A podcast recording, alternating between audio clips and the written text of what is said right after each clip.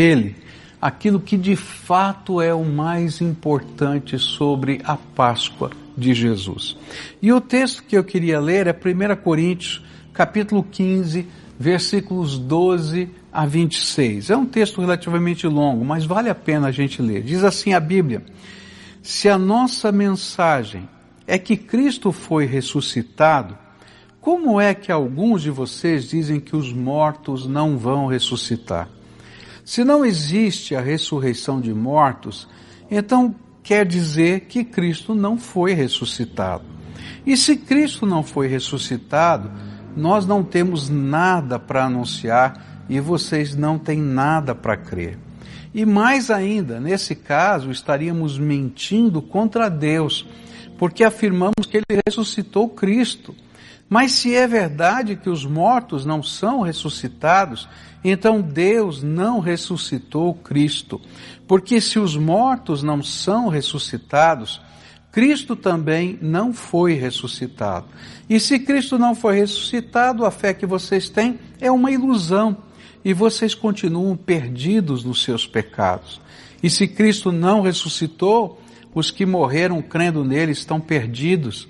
E se a nossa esperança em Cristo só vale para esta vida, nós somos as pessoas mais infelizes deste mundo. Mas a verdade é que Cristo foi ressuscitado. E isso é a garantia de que os que estão mortos também serão ressuscitados. Porque assim como por meio de um homem veio a morte, assim também por meio de um homem veio a ressurreição.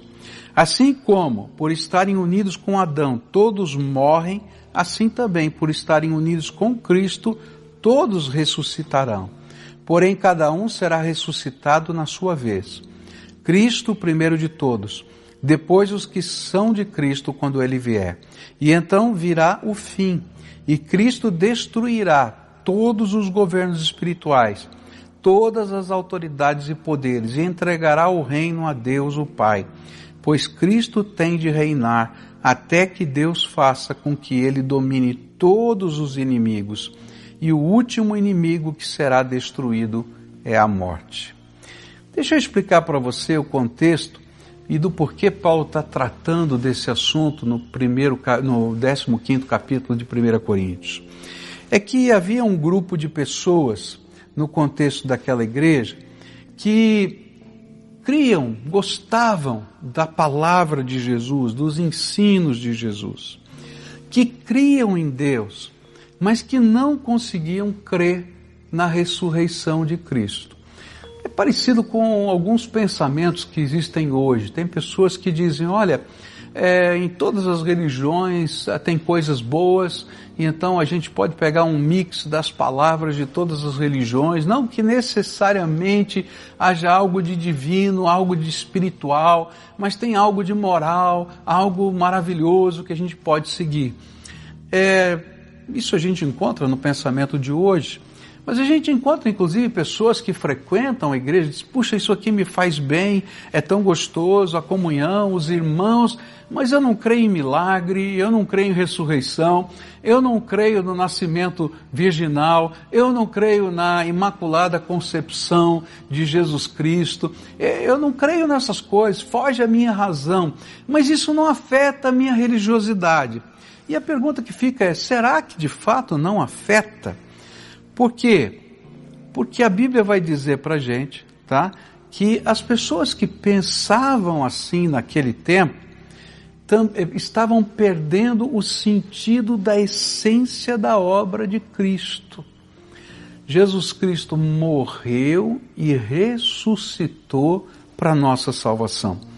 E assim Paulo, nos primeiros 11 versículos desse texto que nós não lemos, ele apresenta algumas provas da ressurreição. Ele está preocupado em dizer: olha, Jesus ressuscitou. E quais são as provas? As provas são as testemunhas. As mais de 500 pessoas que viram de uma única vez, os apóstolos que viram, tocaram nele, apalparam nele, e ele vai dando lá uma lista de pessoas que tiveram contato, dizendo: olha, eles estão vivos, você pode falar com eles, você pode checar as fontes. Mas aí ele para com isso e começa a trabalhar teologicamente. Por que é tão importante a ressurreição na fé cristã? Como é que é impossível ser de fato um cristão sem crer na ressurreição do Senhor Jesus? E a primeira prova que ele dá de que isso é essencial é a prova da mensagem do Evangelho. A mensagem do Evangelho que era pregada pelos apóstolos era exatamente essa. Se você ler o livro de Atos dos Apóstolos, você vai perceber o que que os apóstolos pregavam. Olha, Jesus Cristo é o Messias de Deus, Filho do Deus vivo, Deus encarnado, que tomou o nosso lugar na cruz, morreu por nós, ao terceiro dia ele ressuscitou dentre os mortos. E sabe, se a, o, a, o centro da mensagem dos apóstolos era a ressurreição, e se a ressurreição fosse uma mensagem mentirosa, então toda a palavra do Evangelho também seria mentira. E esse é o argumento do apóstolo Paulo. Olha, se você não consegue crer na ressurreição, então toda a mensagem que nós anunciamos é uma grande ilusão e uma grande mentira. E ele vai dizer: se a nossa mensagem é que Cristo foi ressuscitado, como é que alguns de vocês dizem que os mortos não vão ressuscitar? Se não existe a ressurreição dos mortos, então quer dizer que Cristo não foi ressuscitado. E se Cristo não foi ressuscitado, nós não temos nada para anunciar e vocês não têm nada para crer. Se você não consegue crer que Jesus ressuscitou então eu quero dizer para você, você não é um cristão. Por quê? Porque a base da pregação cristã é que Cristo morreu pelos nossos pecados, mas ao terceiro dia ele ressuscitou e ele é a garantia da nossa salvação. É interessante porque anos atrás eu estava conversando com uma pessoa que cria é, na mensagem espírita. E é interessante que no, no, na mensagem espírita existe ah, um livro né, que é a base do, do, conhecimento espírita, que é o Evangelho é, segundo Allan Kardec, onde ele faz uma reinterpretação dos evangelhos à luz da filosofia, do pensamento espírita. E é interessante que dentro desse pensamento, Jesus não é o Filho de Deus. Jesus não ressuscitou.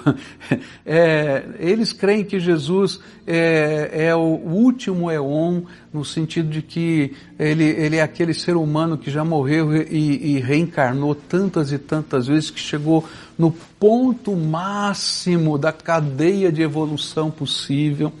E, e, nesse contexto é que vai sendo apresentado Jesus. E foi interessante porque ele se dizia, não, eu sou cristão, sou cristão espírita. Eu falei, bom, então quem é o Jesus que você crê? E ele começou a colocar os pontos da doutrina espírita. E eu disse, olha, do cristianismo, Jesus é esse. E ele disse, então, esse não é o meu Jesus. Eu falei, é, de fato, esse não é o Jesus da Bíblia. Quero dizer para você, Jesus Cristo ressuscitou. E Ele é a garantia que toda a mensagem do Evangelho proclamada pelos apóstolos é vida e verdade. Se a gente tirar a ressurreição do cristianismo, não sobra mensagem. Ele, ele vai ser como qualquer ser humano, como qualquer outro filósofo, como qualquer outro pensador, mas a Bíblia vai dizer que ele é único.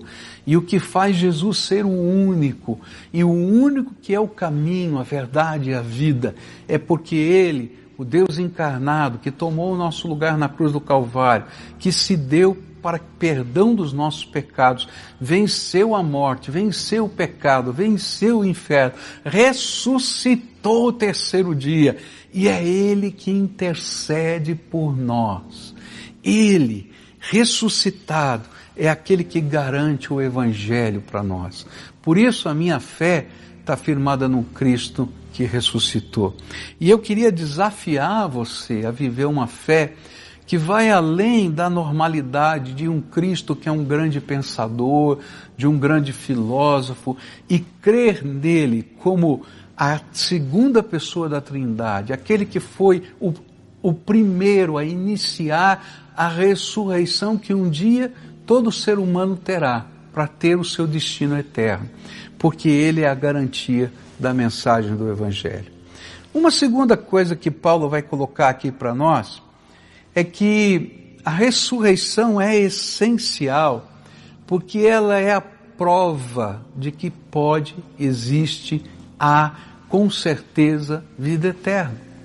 E esse é o argumento do apóstolo Paulo, nos versículos 15 a 18, onde ele diz assim: E mais ainda, nesse caso estaríamos mentindo contra Deus, porque afirmamos que ele ressuscitou Cristo. Mas se é verdade que os mortos não são ressuscitados, então Deus não ressuscitou a Cristo. Porque se os mortos não são ressuscitados, Cristo também não foi ressuscitado. E se Cristo não foi ressuscitado, a fé que vocês têm é uma ilusão e vocês continuam perdidos nos seus pecados. Se Cristo não ressuscitou, os que morreram crendo nele estão perdidos. Qual é o argumento do apóstolo Paulo aqui? Se Cristo não ressuscitou, então não, vi, não existe vida eterna. Sabe, a mensagem do Evangelho, e se você ler os Evangelhos, você vai ver que Jesus prometeu a vida eterna. Ele prometeu que a fé que ele propõe, a mensagem da boa esperança, é a certeza de que a nossa vida não termina no túmulo, que há alguma coisa além e que esse além está sendo preparado pelo Senhor Jesus. Quando ele estava próximo da sua morte, ele disse para os seus discípulos que eles não precisavam ficar preocupados, porque ele estava indo preparar um lugar para eles na eternidade. E essa é a mensagem do Evangelho. Agora, se Cristo não ressuscitou, então não há vida eterna. Se tudo acabou no túmulo, então não há vida eterna. Eu acho que uma das cenas mais emocionantes para mim, quando eu estive em Israel, foi quando eu fui visitar o Jardim da Tumba. O Jardim da Tumba é um lugar que os evangélicos é, acreditam que seja o lugar onde Jesus foi enterrado. Se não foi exatamente aquele local, era alguma coisa parecida com, com aquele local. Bem próximo, não é, da, do Gólgota, da montanha em que Jesus foi crucificado.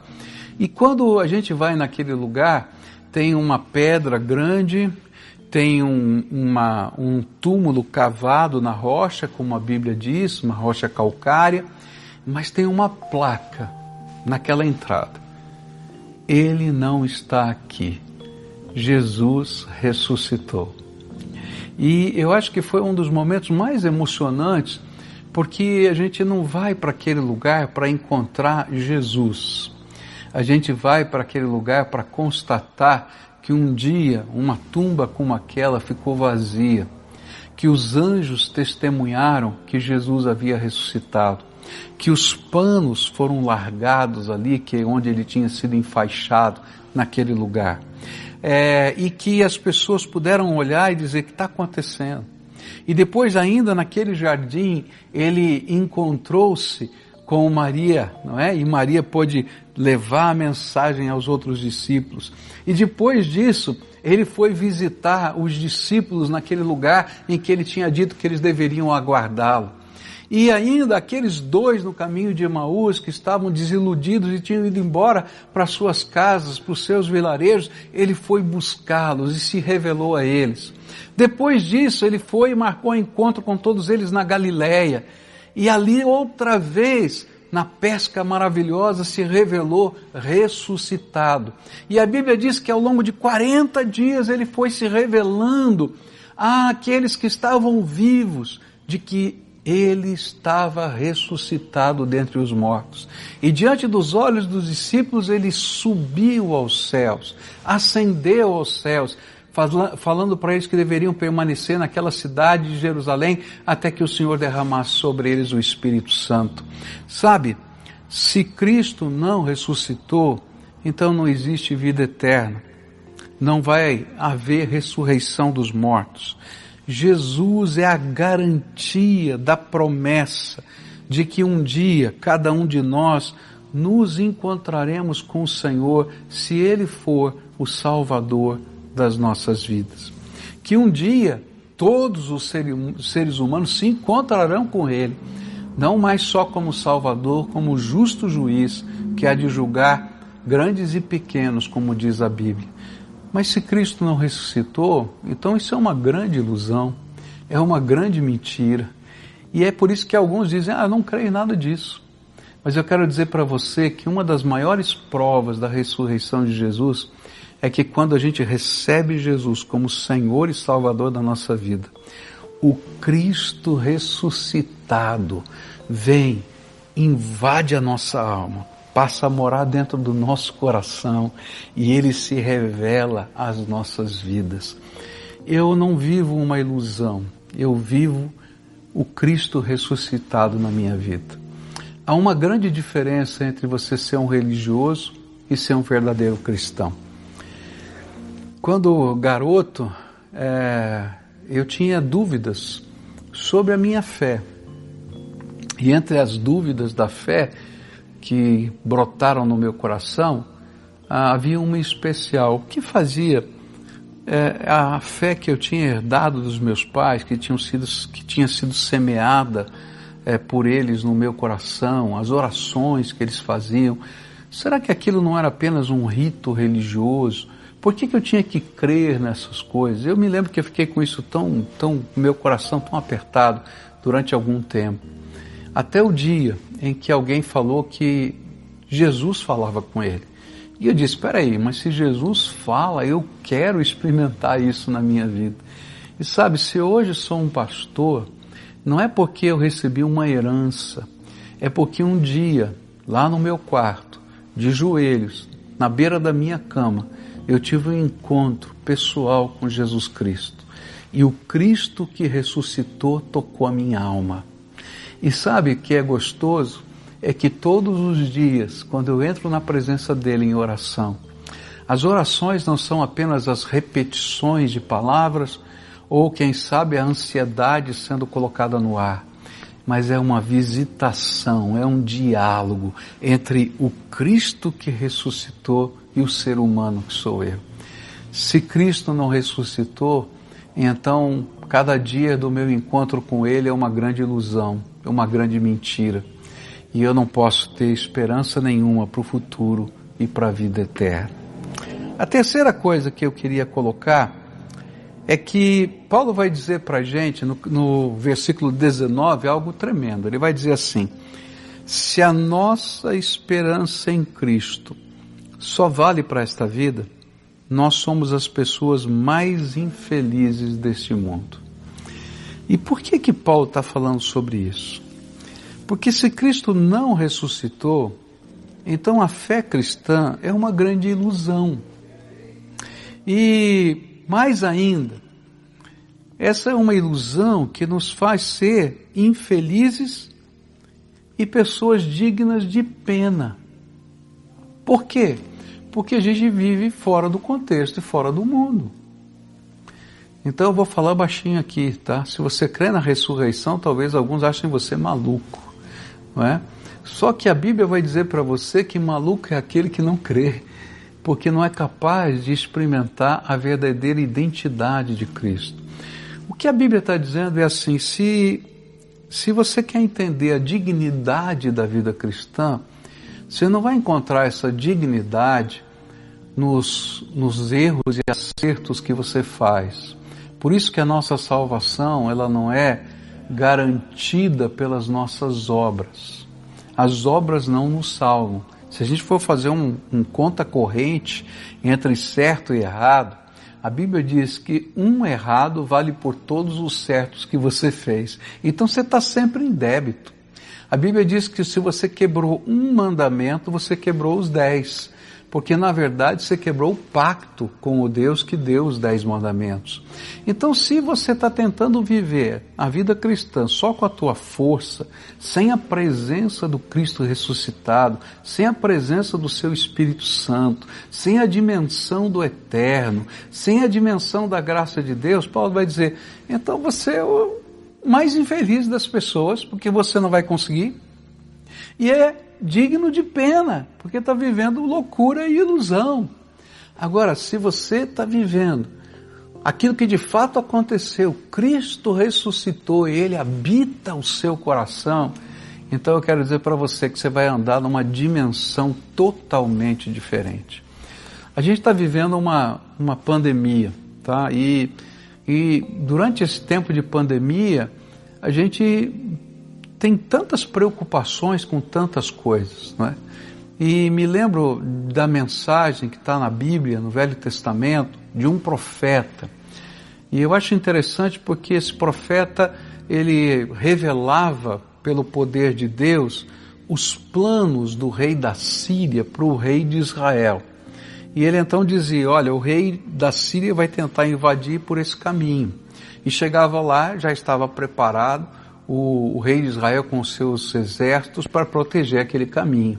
Chegou um dia que aquele rei ficou tão preocupado e disse assim: Olha, é, é impossível, tem um espião aqui dentro. E disseram: Não, não tem nenhum espião, tem um profeta.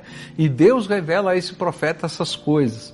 E é interessante que ele diz assim: Então vamos prender esse profeta, vamos trazer o profeta para cá, vamos fazer alguma coisa. E ele manda um exército para lá. E quando chegam os exércitos na pequena cidade onde morava aquele profeta, o, o, ajudante do profeta, o empregado daquele profeta, vem desesperado e diz: Profeta, vamos embora daqui, tem um exército para prender. Fala, não, fique tranquilo, porque tem mais gente do nosso lado do que contra nós. E aí, aquele, aquele ajudante pensou assim: Mas como? De que jeito? Nós estamos sozinhos aqui.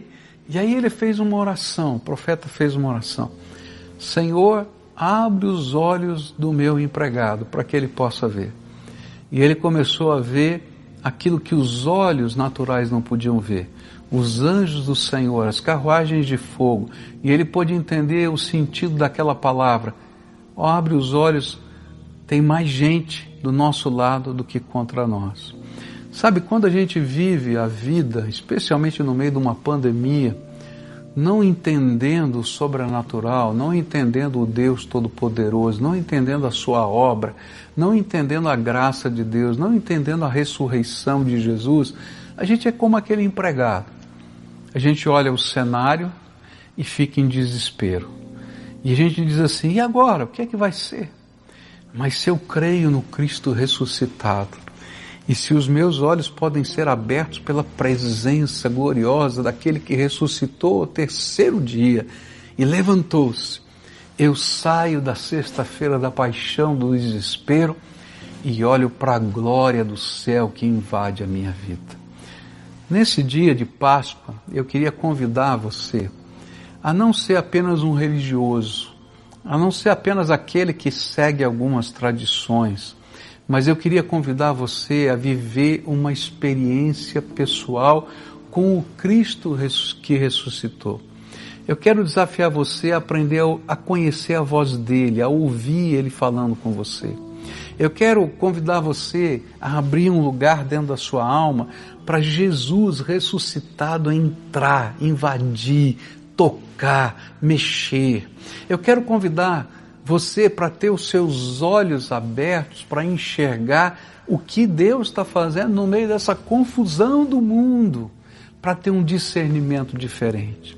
E por isso, daqui a pouquinho, logo depois dessa música, eu vou convidar você para a gente orar junto.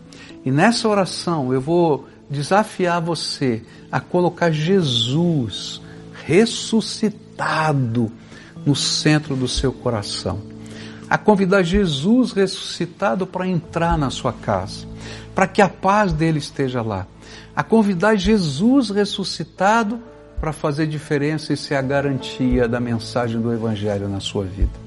Então, enquanto nós cantamos, se você quer participar dessa oração, quer ter esse compromisso, você vai clicar nesse link que vai aparecer ali e eu queria que você participasse conosco. E sabe, eu peço para você fazer isso porque eu entendo que quando a gente ora assim, a gente se compromete. E então, numa atitude de devoção e de entrega, você vai clicar aí e dizer: Eu estou me comprometendo com um Cristo que eu quero conhecer mais profundamente, que ressuscitou dentre os mortos e tem algo novo para a minha vida. Daqui a pouco oramos juntos. Jesus.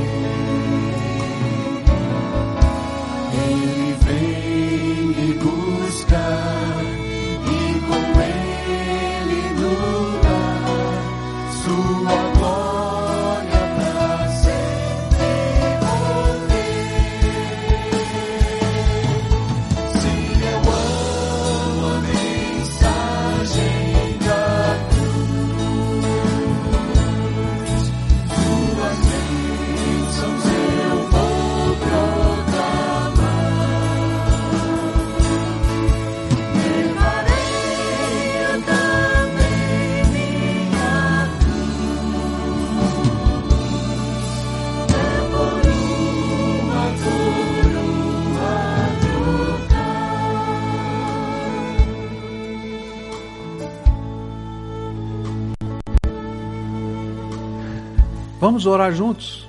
Você clicou aí, colocou a sua decisão, então agora coloca a tua vida, o teu coração. Se você tiver com algumas pessoas da sua família, dá mão para essas pessoas da família e a gente vai orar agora. Eu quero pedir que Deus abençoe e que o Cristo ressuscitado se revele, seja o salvador, o garantidor das suas promessas na sua vida. Oremos assim. Pai querido, em nome de Jesus, olha para esse teu filho, olha para essa tua filha.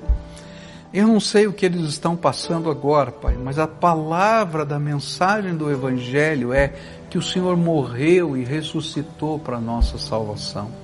E que o Senhor está vivo, o Senhor não está mais pregado na cruz, nem na tumba, mas que o Senhor tem algo novo para nós. E então eu quero te pedir, Jesus, revela a tua presença agora na vida dessas pessoas. Entra no coração, entra na alma, passeia na casa, toca, abraça. Se tiver alguém vivendo angústia, que nessa hora sinta a paz do Senhor Jesus. Se tiver alguém, Senhor, preocupado, que venha agora a direção e a iluminação do Senhor.